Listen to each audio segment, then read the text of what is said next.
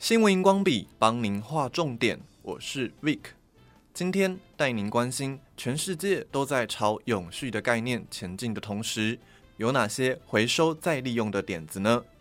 您知道吗？烟蒂竟然可以回收，厨余也可以做成保鲜膜。根据大爱新闻十月六号的报道，烟蒂是造成全球污染最严重的垃圾废弃物之一，每年呢、有四点五兆被丢弃。得要十年才可以被分解。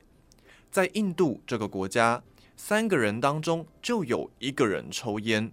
然而，当地有间工厂每天从街上收集超过一千公斤的烟蒂，再分离出纸、烟草和滤嘴，回收再利用。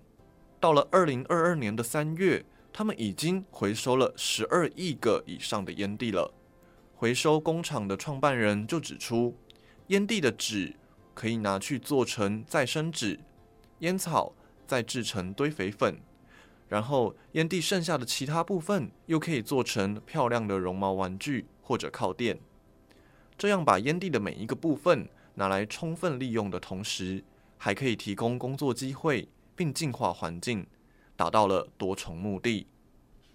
再来，我们把焦点转向日常生活当中常见的厨余。它又可以有什么其他的利用呢？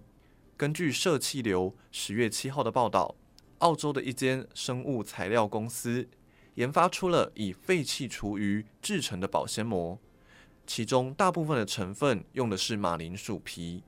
这个保鲜膜成为了现在最新的环保选物，并且呢，也获得了澳洲政府五十万澳币的投资，计划新建工厂，未来年产量。将可以提高到六千多吨，而目前市面上的保鲜膜，多数仍是需要在工业堆肥的环境之下才能够真正分解。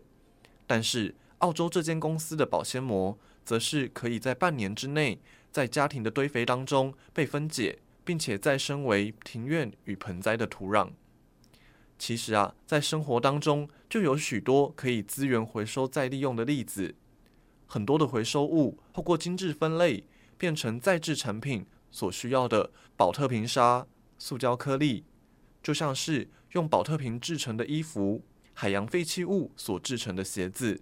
如此一来，资源循环再利用也达到不浪费、不丢弃的理念。如今，再生的技术渐渐的发展，许多的垃圾也不再是垃圾，而是珍贵的资源。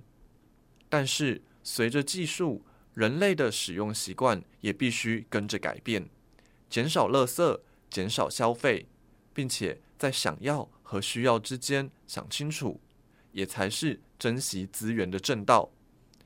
您平常有将身边不常使用或是当成垃圾的东西回收再利用的点子或是例子吗？欢迎到多用心的脸书粉专留言分享。新闻荧光笔提供您观点思考。